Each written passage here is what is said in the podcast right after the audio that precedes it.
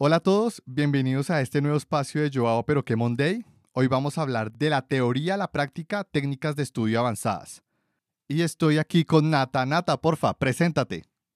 Bueno, me presento para los que no me conocen. Este, si bien ya he estado en, varios programas con, con Joao, yo soy Nata, soy de Argentina, eh, soy estudiante de bioquímica, farmacia, también trabajo como software developer, em, también acá para una empresa de acá de mi país. Eh, soy del norte de mi país, tenemos una comunidad justamente eh, que se llama Misiones Haití, que es justamente el nombre de mi provincia. Así que si nos quieren, quieren buscar información sobre la comunidad, pueden entrar a commit.ar. Y creo que esos son todos los chivos y todas las presentaciones que puedo hacer. para ya entrar en materia y empezar a hablar de técnicas avanzadas y de formas de estudio, quiero hacerte una pregunta, eh, Nata, fácil, sencilla. ¿Qué son las técnicas de estudio avanzadas? Sí, a ver, para mí hay una definición súper sencilla, ¿no? Que las técnicas avanzadas de estudio, como le quieras llamar, son como métodos o prácticas que uno puede tomar para, lograr objetivos dentro del estudio, ¿no? O sea, ¿Qué, pueden ser estos objetivos? Eh, ¿Pasar algún examen, aprobar alguna certificación eh, o, algo más grande tal vez, recibirse de alguna carrera? Eh, en fin, son técnicas o pasitos, se podría decir de forma más sencilla, que te lleva a este objetivo que es, o simplemente adquirir conocimiento, ¿no? no necesariamente este, aprobar algo, no es necesario. lo importante es el aprendizaje para una habilidad en concreto. Me parece que va por ahí la cosa. Perfecto, mira, la definición que encontré, o por lo menos la que a mí me pareció más acertada. Y a partir de esa definición vamos a compararlo con lo que tú acabas de decir e irlo desmenuzando un poco. Las técnicas de estudio avanzadas son un conjunto de estrategias y herramientas que permiten mejorar el rendimiento académico. Entre los principales se encuentra la planificación, la organización, la concentración y la memorización. La estrategia tiene que ver con la victoria. Acá hago una aclaración de estrategia porque muchas veces confundimos estrategia con planeación y en este caso la estrategia tiene que ver con la victoria. Así se desprende de su significado etimológico, está ligada a la capacidad de competencia, buscar un rival. Y por otro lado, la estrategia tiene que ver con el logro de un desempeño superior frente a ese rival o rivales, que en este caso el rival es tú mismo.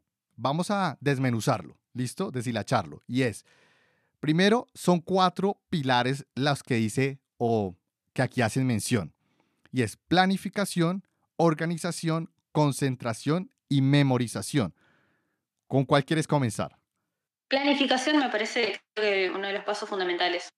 Vale, planificación. Entonces, Nata, a nivel de planificación, ¿tú qué haces en tu proceso de aprendizaje, ¿cómo lo planificas?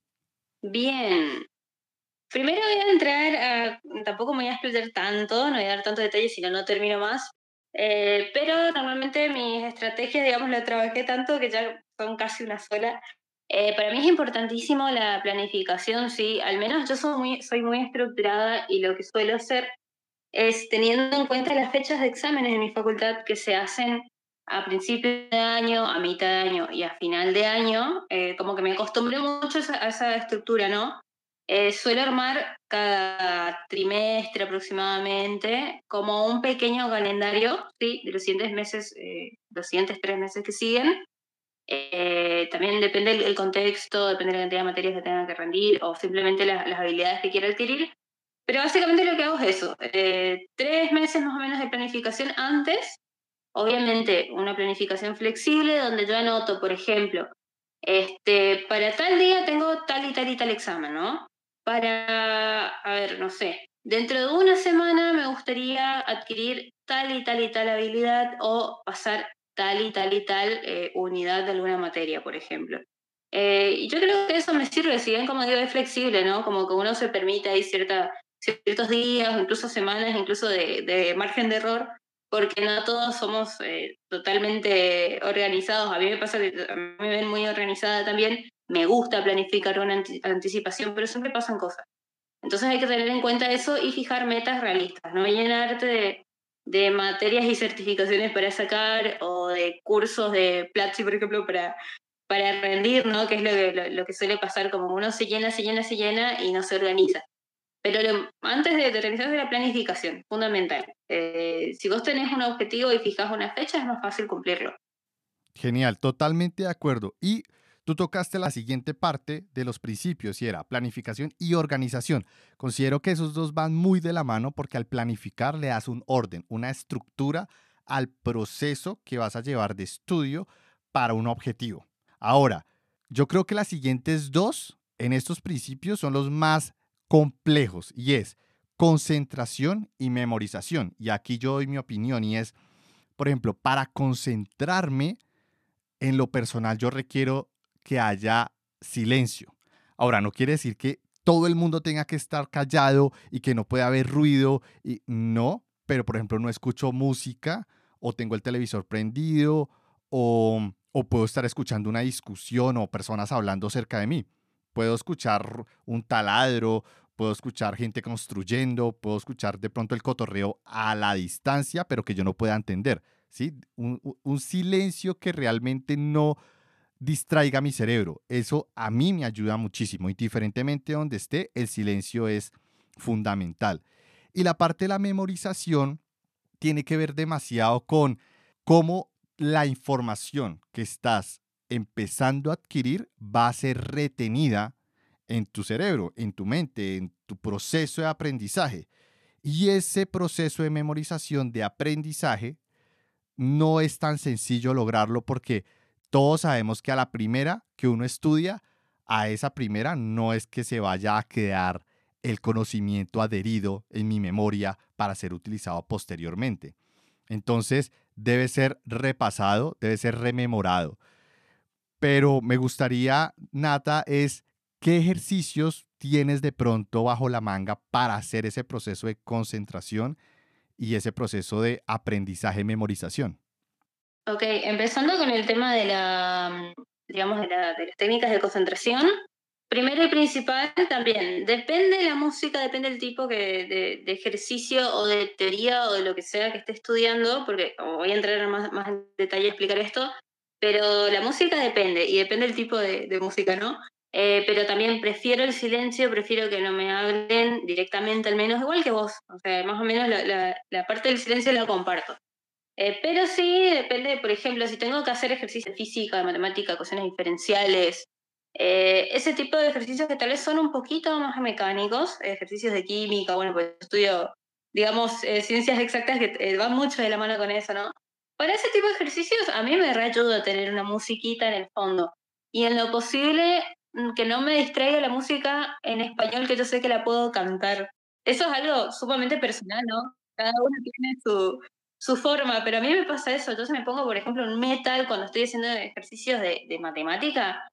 Es increíble cómo mi, habilidad para hacer ejercicios mejora, por ejemplo. Y me ayuda en la concentración, es algo muy simpático. Pero, no sé, o sea, me pones eh, una canción de Tini y yo me lo pongo a cantar, ¿entendés? Entonces es imposible concentrarme. Em, entonces, bueno, como que depende del contexto. Otra cosa que uso mucho por el tema de la organización además de estar en un espacio tranquilo, es importante también tener en cuenta que te vas a concentrar si estás bien descansado, si comiste bien, si tenés agua a mano, eso es fundamental. Pero también eh, el tema de los tiempos. Para mí la técnica Pomodoro, no sé si todos la conocen, pero a mí me ha servido mucho. Paso a explicar por las dudas rapidito. La técnica Pomodoro básicamente es eh, tener lapsos de tiempo para eh, hacer actividades, estudiar o lo que sea, y lapsos más pequeños para descansar, ¿no? El predefinido que suele venir, yo como que lo adapto un poquito más a mi, a, mi día, a mi, a mi contexto. 25 minutos de puro, pura concentración, eh, enfocarse en el estudio, alejar computadoras, cerrar redes sociales, enfocarse en lo, que, en, lo que tenés que leer y estudiar medio fuerza, a veces al principio es complicado, y 5 minutos de, digamos, de descanso, obligatorios. Por más de que estés inspirado, pues de vuelta, eso ya depende de cada uno, y de vuelta otros 25 minutos de concentración, otros 5 minutos de, descanso y después otros 25 y a lo último el tercero es como un descanso de 15 minutos que suele ser más largo. Eso es de predefinido, cada uno lo puede como eh, adaptar de nuevo, ¿no? Repito esa parte. Y después quedamos con el tema de las técnicas de memorización. yo me encontré con diferentes formas de aprender y es más, tengo un par de cositas que me ha comentado mi psicopedagoga, ¿no? Yo, yo tengo una psicopedagoga en la facultad, en la universidad, que me ha ayudado mucho con eso.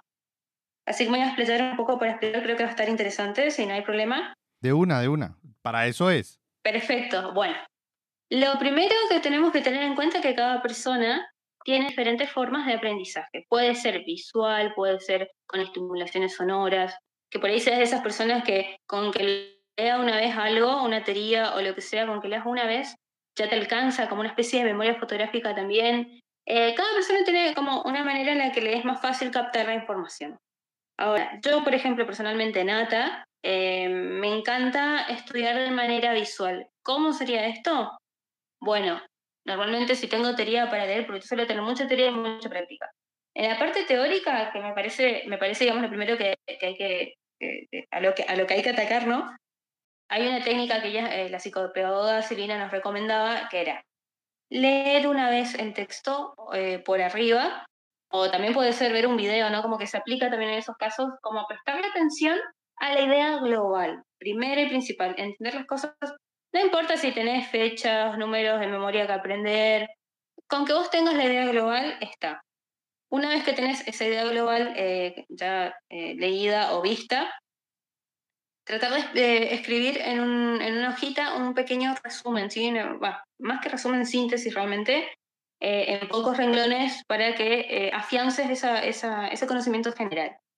A mí en este proceso, cuando toca escribir, a mí me gusta usar muchos colores, usar post-its, Em, carteles, pegarlos en mi casa. Me gusta mucho eso porque me ayuda, ¿no? En mi casa no todo el mundo le, ayuda lo mismo. A algunas personas les sirve eh, hacer ese resumen y grabarlos en audio para escucharlos mientras viajan, por ejemplo, como para ir repasando, como que hay diferentes técnicas.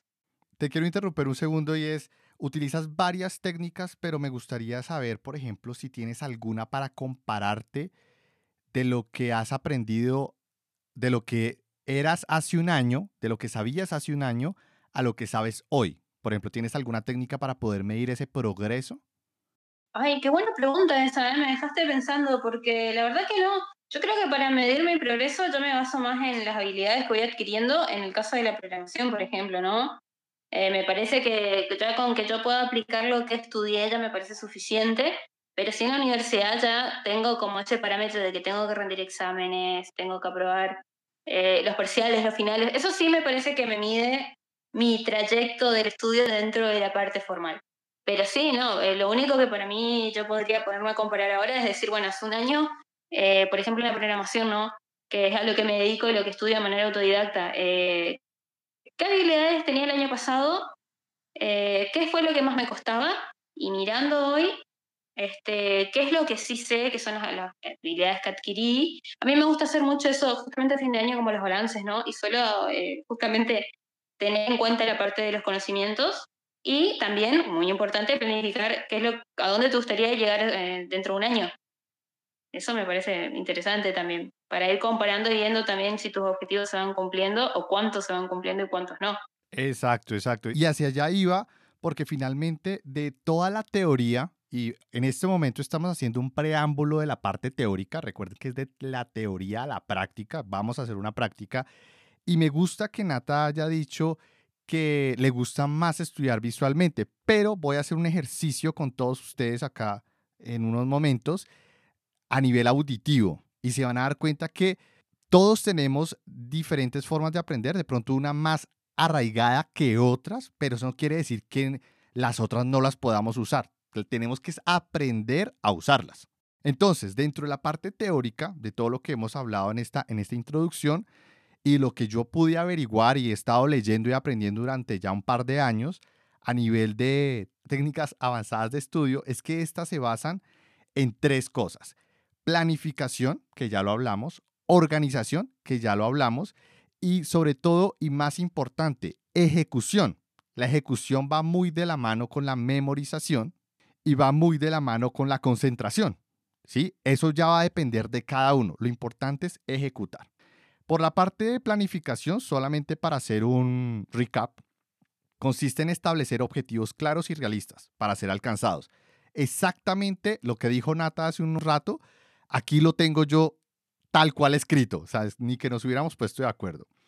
La segunda es organización, y es que requiere crear un horario de estudio eficaz que distribuya el tiempo de manera racional. Eso es muy importante porque no se nata, por ejemplo, y tú que acabaste de mencionar la técnica Pomodoro, es muy importante darnos espacios de descanso y sobre todo muy importante que no necesitamos estar aprendiendo las 24 horas del día, los 7 días de la semana, los 365 días del año. Necesitamos darle tiempo a nuestro cerebro para procesar esa información nueva. Y aquí quiero hacer un paréntesis y preguntarte cuáles son esas actividades lúdicas fuera del ámbito educativo que te ayudan a relajarte. ¿Te referís eh, fuera del ámbito educativo en esos momentos pequeños de pausa o eh, en general? Me gusta lo que acabas de decir. Me gustaría que nos dijeras esos momentos de pausa y hobby en general. Me gusta. Eh, no, yo con, ese tipo de cosas yo soy muy densa. Eh, a todo el mundo le digo, chicos, descansen. Yo tengo alumnitas, ahora estoy dando clases y lo primero que les dije cuando, cuando empecé a dar las clases son como un par de tips de, estudio y es de vuelta lo que te decía, es de tener agua, preparado comida, estar descansados, pero también es muy importante los descansos. Yo en esos cinco minutos, por ejemplo, o los 15 minutos de la técnica Pomodoro, por ejemplo, em, lo que suelo hacer es, bueno, eh, ya me tomo un mate, recuerden que yo soy de Argentina y yo tengo el estómago verde de mate. Me encanta del tereré también, que es el mate frío, por si alguien no lo conoce, eh, porque en esta zona hace mucho calor. Entonces, bueno, mi excusa es, me levanto esos cinco minutos, me preparo un mate, me preparo un tereré, un café, por ahí, bueno, ya no, no tengo, digamos, ya, he tomado mucho mate o lo que sea, me preparo algo para picar, una frutita. A veces me tiro en el piso con los gatos, me gusta, en especial cuando hace calor, tirarme en el, en el piso fresco y que los gatos vengan, pues yo tengo muchos gatos, y que vengan, como jugar con ellos, divertirme, eh, en especial los ratos que son más largos. Algo que me parece súper importante y que lo hablé mucho con mi kinesiólogo, el hecho, bueno, y también con el oculista, si, si vamos a, cuestiones de salud, ¿no? Hacer estiramientos correctos, eh, no estar siempre sentado en la misma posición, como tratar de cambiar cada tanto, porque también estar todo el tiempo sentado o en la misma posición hace mal, lo mismo si uno está acostado. Entonces, como tratar de hacer estiramientos, parpadear los ojos, al menos durante la mañana una vez y durante la tarde una vez, para que no se te, que se te seque el ojo frente a la computadora, que últimamente todos estamos trabajando y estudiando con las pantallas enfrente. Básicamente eso, ¿no? A veces me voy, no sé, al, balconcito a mirar a ver qué hacen los vecinos, qué hacen los perros del vecino, pero son como pequeñas, pequeñas acciones que te, te distraen un poco. Ya sí, hablando de, hobbies, yo peco mucho de que mis hobbies son eh, más trabajo, la verdad que no les recomiendo chicos descansen, pero me gusta mucho, en su momento me ha gustado mucho hacer kickboxing, me gusta voluntariar, por, ahí, por eso digo que eso en realidad más se mezcla más que descanso es más trabajo en realidad, así que eh, es lindo, es un cable a tierra siempre que lo hagas moderadamente, yo estoy metida en varias comunidades y organizaciones, ¿no? Pero para mí es lindo eso también, ¿no? Como conocer otras personas con los mismos intereses, salir, caminar, eh, a veces incluso salir a caminar solo, a mí me gusta a veces salir con un libro, eh, con un matecito de vuelta arriba, con el equipito, contacto con la naturaleza, la costanera, el agua, al menos eso es lo que me sirve a mí. Eh, sí, por ahí sé que tengo que trabajarlo más, porque yo sé mucho de cargarme de trabajo. vale, Nata. Está bastante interesante porque finalmente todos tenemos actividades diferentes. Yo también tengo una gata, tengo dos perros y a veces salir a pasear o servirle la comida a la gata, sentarme en el mueble, verla jugar o verla hasta dormir me relaja. Entonces, son diferentes actividades y lo más importante es que las reconozcas, que reconozcas que realmente funcionan. Ahora, retomando, planificación, organización que ya hablamos y ejecución, que implica llevar a cabo el plan de estudio siguiendo una serie de pautas que garantice el éxito. Y aquí eh, voy a leerles, yo ya había redactado estos tweets, pero se los voy a leer, y es solamente para establecer las bases del ejercicio que vamos a hacer. ¿Listo? Las técnicas avanzadas de estudio son especialmente recomendables para quienes tienen que prepararse para un examen, pero también pueden ser de utilidad para quienes deseen mejorar su rendimiento académico en general. En primer lugar, es importante establecer metas realistas y claras. Si el objetivo es mejorar el rendimiento académico, hay que establecer un plan de estudios que incluya actividades como leer, realizar ejercicios, tomar apuntes y rememorar.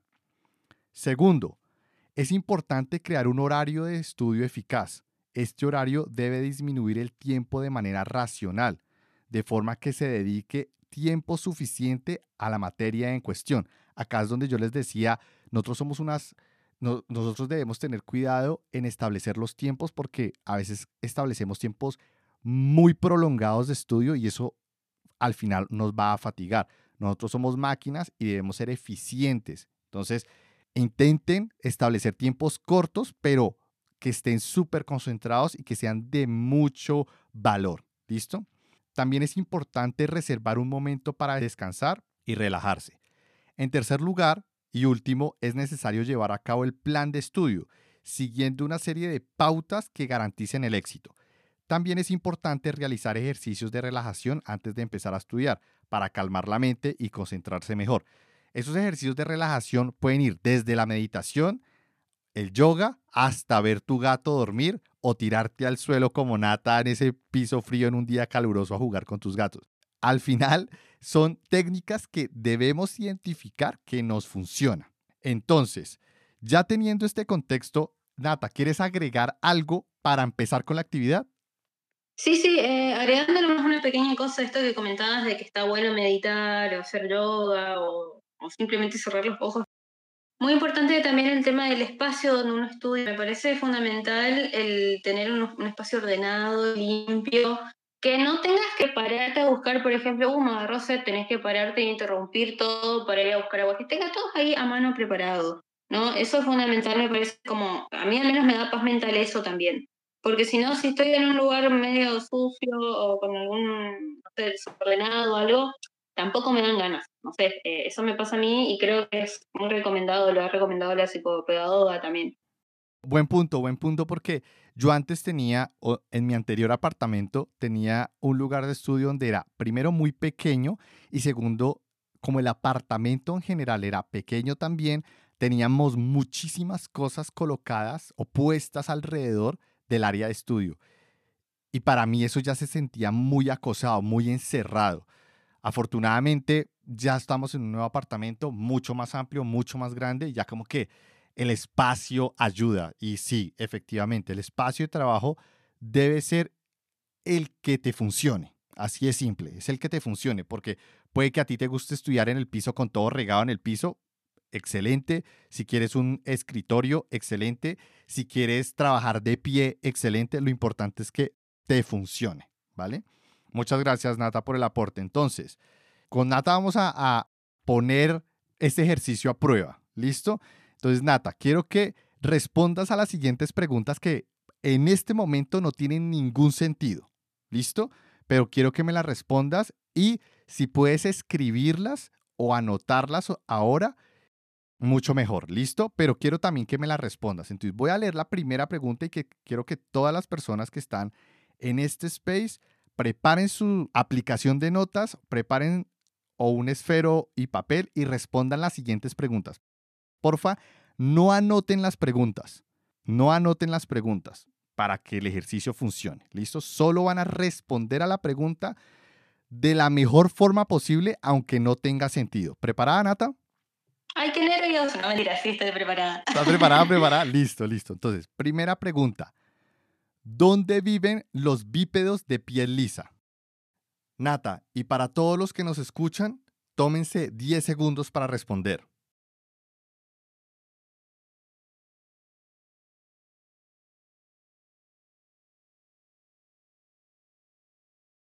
¿En el mar? Quiero que la notes. ¿Dónde viven los bípedos de piel lisa. Intenta, ya dijiste en el mar, intenta notar un poco más. ¿Por qué en el mar? ¿Qué te hizo pensar en ello? ¿Listo? Desarrolla un poco más. Ok, no, ahora, cambiaría mi respuesta. no, no sé por qué se me vino, porque ni siquiera tienen pies los peces. No importa, no importa. Eso fue lo primero que te imaginaste, debes seguir ya por esa línea. ¿Por qué? ¿Por qué? Eh, no sé, me imaginé, por ejemplo, un pez con el con, que tiene escamas y es como liso, o una nutria, de vuelta, nada que ver con, con los pies, ¿no? Pero como con esa piel eh, parece como más suave, se me hace, ¿no? Con sin plumas. No sé, eso fue lo primero que se me ocurrió. Listo, perfecto, genial. Ojalá que todos hayan escrito su, su respuesta. Segunda pregunta. ¿A qué conducta extraña se refieren? ¿A qué conducta extraña se refieren? Lo primero que se les venga a la mente. Nata, y para todos los que nos escuchan, tómense 10 segundos para responder.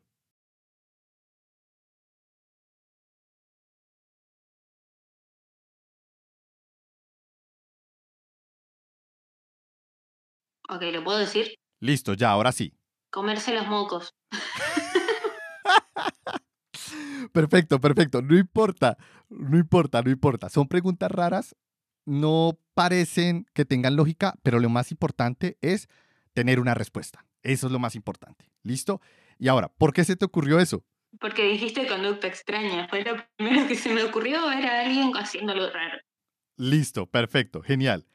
Tercera pregunta. Son cuatro. Tercera pregunta. ¿Cuál es el alimento de los bípedos de piel lisa? Nata, y para todos los que nos escuchan, tómense 10 segundos para responder.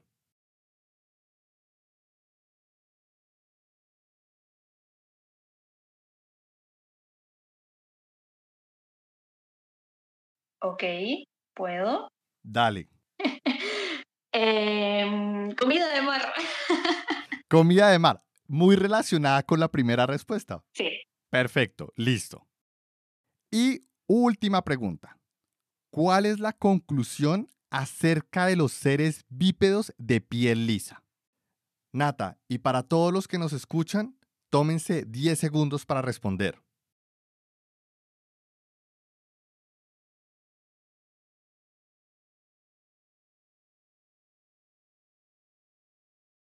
Que son muy parecidos a nosotros.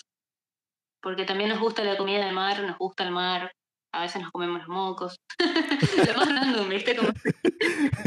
Listo, perfecto, perfecto, perfecto. Está muy bien, está muy bien, estuvo genial. Quiero hacer este ejercicio porque se van a dar cuenta de la habilidad que tenemos para aprender cosas, pero si las hacemos al revés. Y esto va muy relacionado con lo que ya hablamos y vamos a irlo desarrollando una vez terminemos el ejercicio. El ejercicio funciona mucho mejor si lo hace una voz a la cual no estamos acostumbrados. Así que para el podcast que están oyendo, en este momento usaré una voz sintética.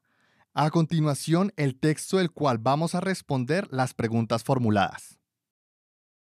Informe espacial.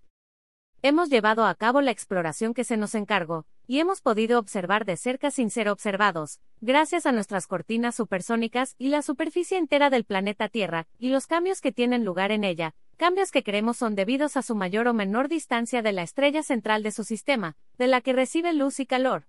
Después de observaciones y pruebas repetidas, hemos llegado a la conclusión de que existe vida vegetal y animal en el planeta Tierra, y hay en él una gran variedad de seres vivos que hemos pasado a estudiar con detalle. La especie más influyente parece ser la de unos bípedos de piel lisa que viven en colonias con una rígida organización. Dichos seres habitan en hormigueros altos, de forma generalmente rectangular, con celdas individuales para cada subgrupo o, en algunos casos, para cada individuo. De esas celdas salen todos aproximadamente a la misma hora y aparecen revestidos de caparazones de diversos colores, aunque todos obedecen a un patrón general que cambia con las estaciones. Después de entrar en unas cápsulas con superficie que se apoyan en cuatro ruedas que se agrupan en líneas apretadas a lo largo de canales cuidadosamente trazados, y avanzan lentamente durante largo rato en direcciones contrarias, conducta extraña cuya razón no hemos podido averiguar. Esas máquinas producen grandes ruidos y humos, que, según nuestras conjeturas basadas en la frecuencia y cantidad de esos humos, parece ser la atmósfera que necesitan respirar para sobrevivir, y por eso la renuevan constantemente. Por lo que toca a los ruidos, también parecen una comunicación prevocalizada destinada a mantener el contacto con el grupo mientras cada uno está en su cápsula. Al cabo de un tiempo en el mismo día, se invierte el proceso y las cápsulas vuelven a los hormigueros de donde habían partido. Una vez en ellos, por lo que hemos podido observar a través de las ventanas, se acomodan ante una pequeña pantalla, que no falta en ninguna celda, y en la que aparecen sombras y luces al mando de un botón. Es posible que esa sea la manera que tienen de alimentarse, y por eso no pueden pasar sin ella. Hemos estudiado con especial interés la forma que tienen de gobernar sus colonias, la elección de la cabeza de la colonia es un proceso largo y complicado que lleva mucho tiempo. Durante una larga temporada en cada colonia, toda la vida de la colonia parece concentrarse en ese solo hecho, como si de él dependiera el futuro de la colonia. Esto contrasta con el hecho de que en cuanto hay un nuevo cabeza de la colonia, a nadie parece importarle nada, y existe la convicción casi totalmente extendida de que en el fondo casi todos son los mismos. No nos hemos explicado tal despliegue de energía por una administración tan rutinaria. Otro fenómeno extraño que hemos observado es que con frecuente regularidad se reúnen en grandes multitudes de bípedos en unos enormes anfiteatros escalonados desde donde observan a un reducido número de ellos que ejecutan rápidos movimientos, difíciles de explicar, en torno a un objeto, generalmente esférico, de mayor o menor tamaño y dan muestra de una gran excitación mientras dura el extraño rito. Quizá tenga alguna relación con el ciclo sexual de la especie, pero no hemos conseguido confirmar estas hipótesis. Lo más inexplicable de todo lo observado es el hecho que hemos comprobado una y otra vez, en medio de nuestro más aturdido asombro, de que dichos bípedos se atacan unos a otros sin razón o motivo alguno que parezca poder justificar tal agresión, y eso a veces entre individuos o a veces entre grupos, y a veces entre clanes enteros por largos periodos. Nada hay en nuestros propios conceptos que pueda explicar tan absurda conducta. Por todas estas razones, pues, hemos llegado a la conclusión definitiva de que los bípedos de piel lisa no son seres racionales, que la inteligencia aún no se les ha desarrollado en el planeta Tierra, que tardará muchas edades cosmológicas en aparecer, y que por consiguiente, es inútil hablar de un contacto cultural con los seres que hoy habitan la Tierra. Nuestra misión ha terminado. ¿Qué te pareció la lectura? No, increíble, me teletransportó a otra cosa, pero a la vez como la vida misma, ¿no? Exactamente. Entonces, voy a volver a retomar, Nata, con las preguntas. Ahora sabes de qué hablo. ¿Preparada? Ah, sí, sí, sí. Listo, entonces, la primera, y ojalá que todos estén preparados, la primera pregunta era, ¿dónde viven los bípedos de piel lisa? En, en el planeta Tierra. ¿Y en qué formas se alojaban? en hormigueros verticales. cuadrados. Exactamente. Rectangulares. Muy bien. Segunda pregunta. ¿A qué conducta extraña se refieren?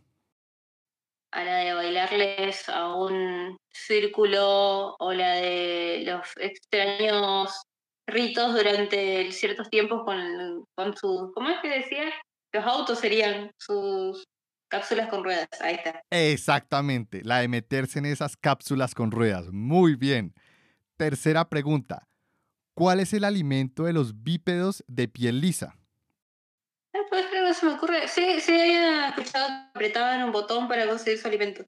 Exactamente, era frente a una pantalla que ellos creían que ese era el alimento. Muy bien, muy bien, sí, ese es.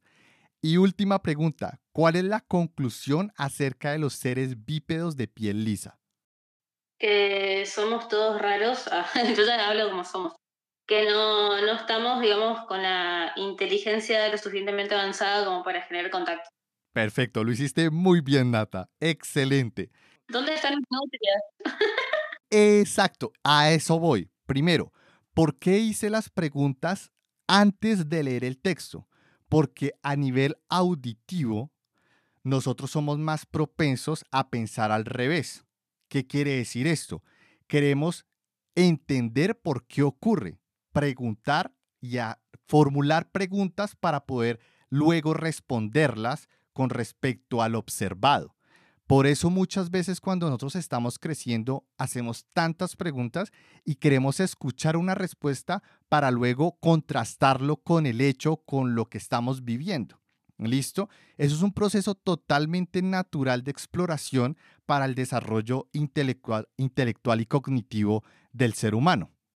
Lo más curioso en este ejercicio es que como se hacen las preguntas antes y al no tener ni la más remota idea de lo que se está hablando, eso ayuda a que lo primero que se te venga a la mente va a ser lo primero con lo cual lo vas a relacionar.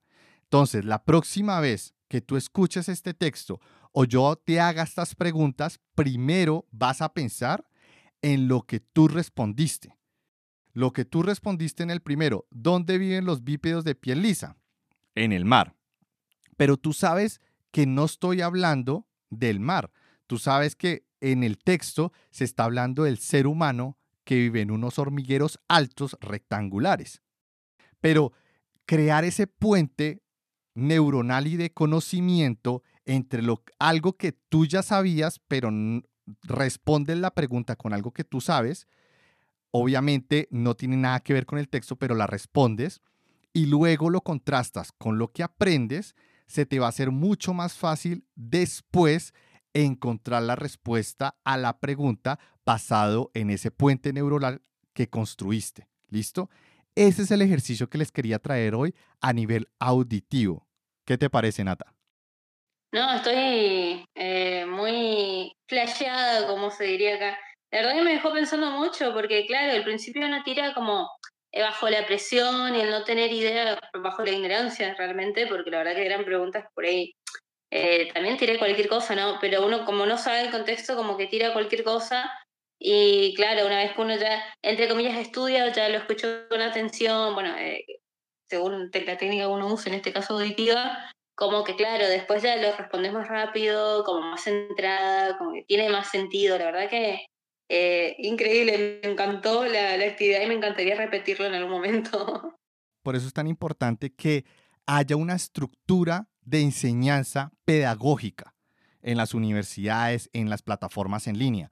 Porque por más que uno grabe un video, no está aplicando pedagogía. Y la pedagogía se basa en encontrar estas técnicas y hacer uso de ellas para poder enseñarle a mayor número de personas.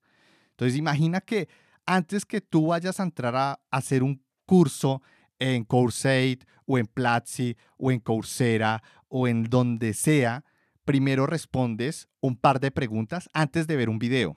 Luego ves el video y ya tu mente se concentra en lo más relevante de ese video. Y luego así con cada cosa que vas aprendiendo. El proceso de aprendizaje se acelera muchísimo simplemente haciendo un pequeño hack, aprovechando lo que ya sabemos con respecto a cómo aprendemos. Ese es el objetivo real de las plataformas educativas. Infortunadamente, eso yo no lo veo aplicado. Ya las plataformas hoy en día son muy estándar. Son un YouTube pago, ya.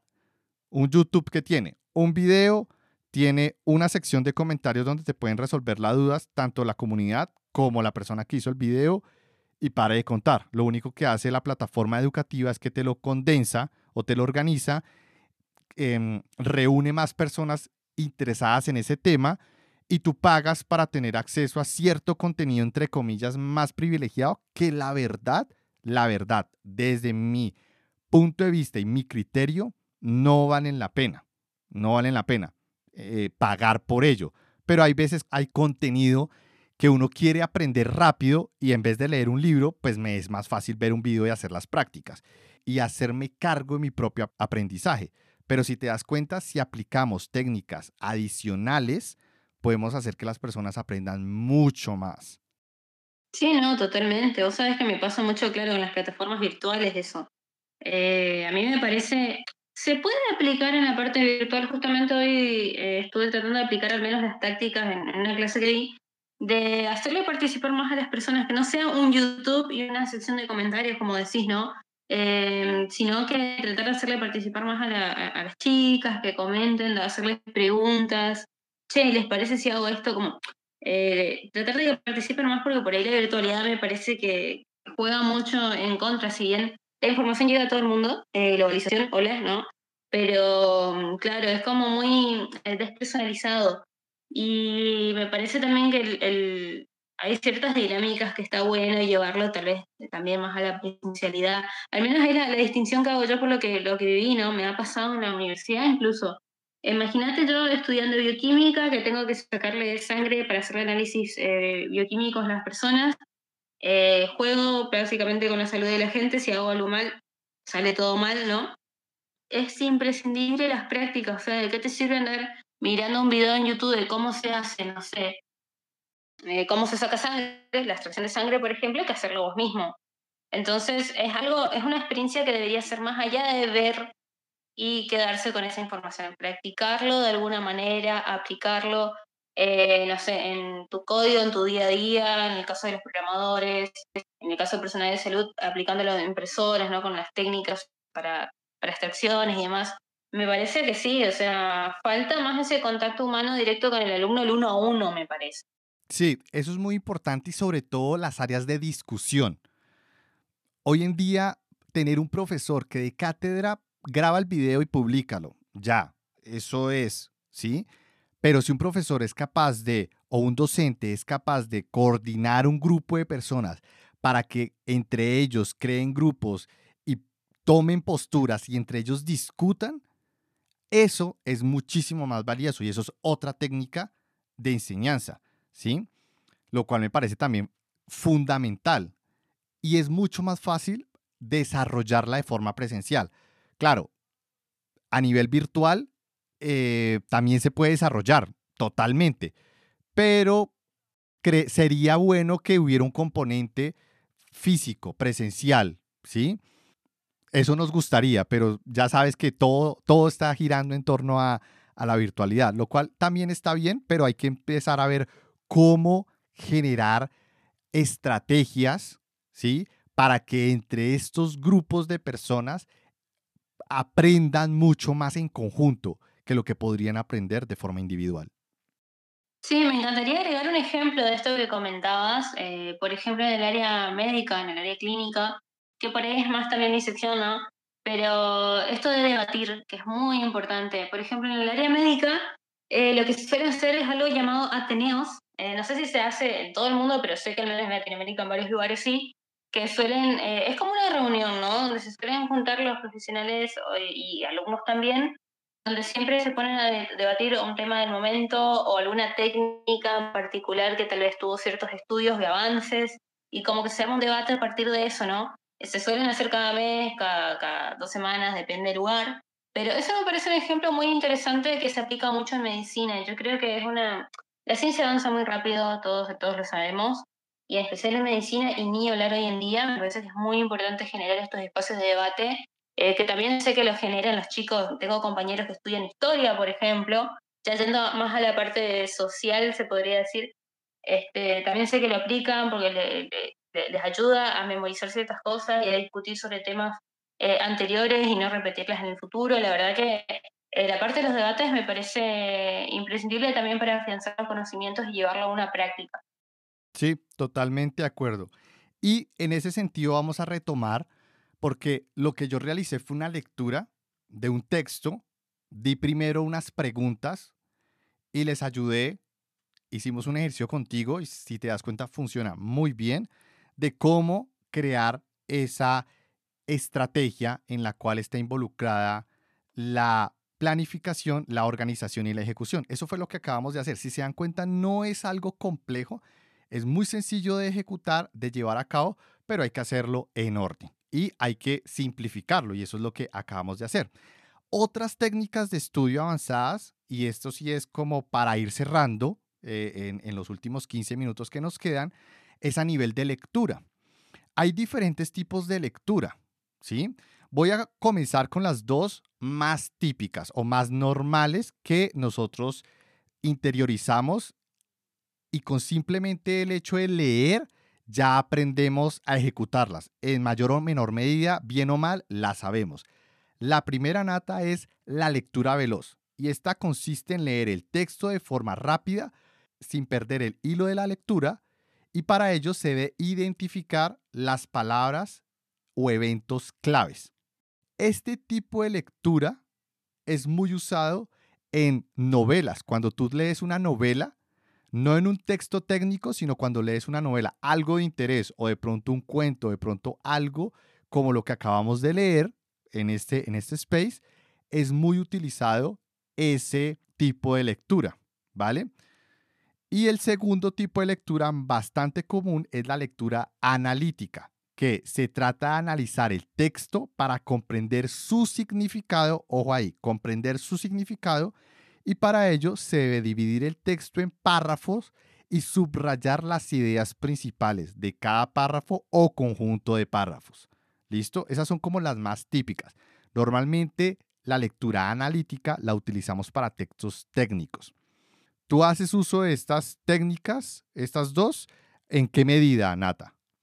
Bien, justo creo que lo había empezado a comentar hace un par de minutos que justamente esto lo, que vos decís, la lectura rápida, de leerlo como de manera general por arriba, hacer un pequeño resumen de lo que entendiste, después ir, eh, creo que no llegué a cerrar la idea, eh, justamente eso. Yo hago exactamente lo mismo, hacer una lectura más analítica, después claramente en mi caso que sé si lo tengo que llevar a la práctica en el área, en los dos áreas donde me especializo, bueno, lo, llevo, lo llevaré a la práctica, ¿no? Pero es re importante hacer la lectura general y la lectura como más analítica, ¿no? Como con más detalle. Perfecto. Yo lo repito, es porque quería afianzar lo que habías dicho, ¿listo?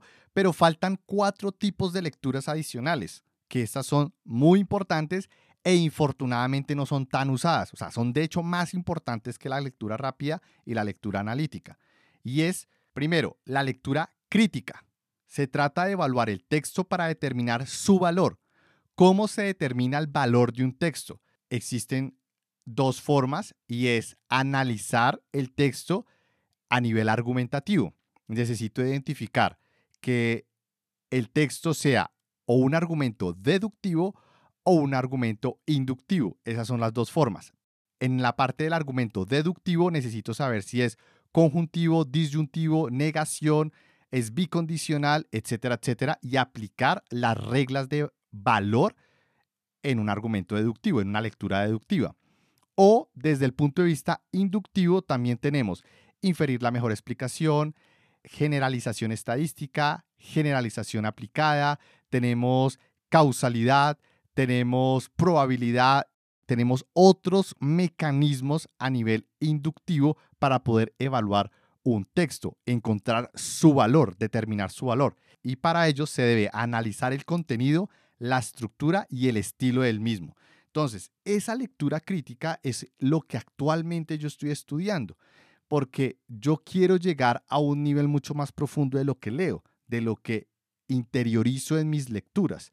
Esta para mí es de las más amplias y complejas de aplicar. No sé si tú conocías este tipo de lectura, Nata. Vos sabés que no tal cual aplicándolo como conciencia, pero me parece que uno lo aplica sin darse cuenta, al menos en mi caso. No de la manera tal vez que me gustaría, sé que por ahí tengo que avanzar un poquito más justamente en lo que es la parte de, metodología de investigación, te, enseñan un poquito de esto, eh, todo lo que es la parte de evaluación científica, redacción de paper, es muy importante, pero es como que uno lo aplica sin conciencia. Me llama la atención que lo pongas en palabras, me encanta.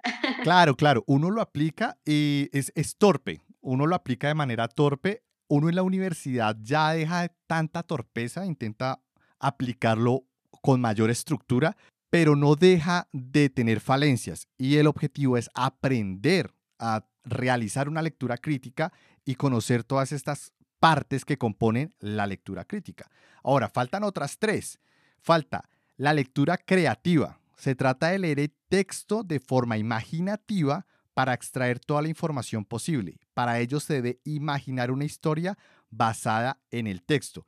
Esta es muy sencilla cuando el texto es una novela, cuando se narra una historia. Pero aplicar esta a un texto técnico requiere una habilidad mucho mayor, porque requerimos imaginar lo que nos están transmitiendo y generar mecanismos para poder imaginar componentes técnicos, sea de la materia que sea, sea del área que sea, poder tener la capacidad de imaginar, de estructurar en tu mente unas formas que te permitan interiorizar mejor lo que estás leyendo. Para mí esta es bastante retadora cuando es lectura técnica. ¿Tú qué opinas, Nata? Totalmente, o sea, creo que es el último recurso que usaría hoy en día. Y me encantaría buscar más información porque, no sé, estoy acostumbrada a lo cuadrado, lo exacto, ¿no? Así que me encantaría como aprender un poquito más a, a realizar ese tipo de estudios.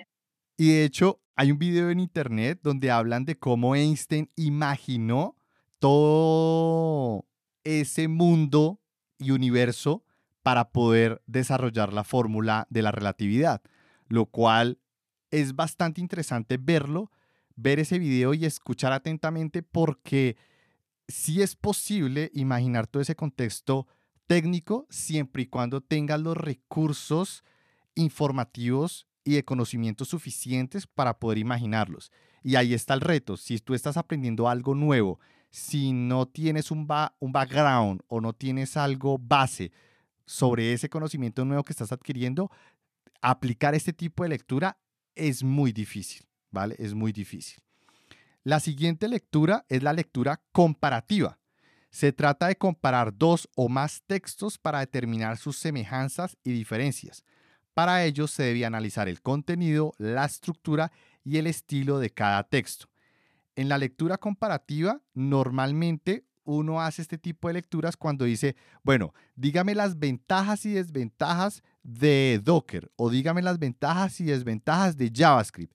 Esa lectura que uno busca en Internet para saber las ventajas o desventajas o por qué algo es desventajoso y o por qué algo es ventajoso, ayuda a contrastar opiniones, textos que me permitan tener un panorama mucho más general y poder al final tener un criterio o una idea personal de si es bueno realmente o si es malo realmente. Este uno lo hace bastante sin aplicar como tal propiamente la estructura como debería hacerse, pero como tú dices, uno lo hace como el otro, como la lectura crítica. Uno lo aplica, pero no como debería ser. O, o, en tu caso, ¿cómo lo haces? Claro, como que eh, sin ser consciente, ¿no? Vos sabés que esta comparativa, lo, primero que me, me, viene a la cabeza cuando preparé biología general y molecular. Eh, justamente eso de, me sirvió tener varias fuentes, varios libros, que claramente en otras áreas pueden ser blogs o, artículos o lo que sea, pero justamente eso, ¿no? Como tener varias, varias fuentes bibliográficas e ir sacando una idea y como un panorama más general, porque siempre pasa de que por ahí eh, en una de las fuentes este, te da cierta información que está buenísima, por ahí te das cuenta que la siguiente fuente eh, te vuelve a decir lo mismo, pero con más pobreza en el vocabulario, en otra fuente por ahí agregás más cosas, entonces vas comparando eh, como las diferentes fuentes que uno tiene a disposición, este, y nada, y vas sacando como un panorama general y más amplio incluso de lo que te podría decir solo una fuente en particular. Exactamente, exactamente. Eso es lectura comparativa. Y uno lo hace en, en el claustro académico uno lo hace muy seguido, pero hay técnicas y de hecho estructuras de cómo hacerlo bien. Entonces eso también sería bueno estudiarlo e interiorizarlo porque pues son tipos de lecturas que uno ya se mentaliza de que lo va a aplicar y créanme que el resultado va a ser multiplicador. Y el último tipo de lectura es la lectura exhaustiva. Se trata de leer el texto en profundidad para comprender todos sus detalles, para ello se debe analizar el contenido, la estructura, el estilo y el contexto del texto.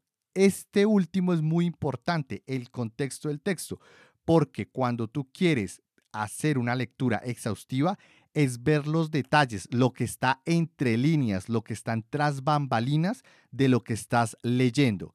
Este requiere de una habilidad mucho mayor y de, unas y de muchas lecturas sobre el tema para poder empezar a encontrar esos huecos, esas falencias o poder encontrar esa información oculta dentro de lo que me están comunicando a través del texto.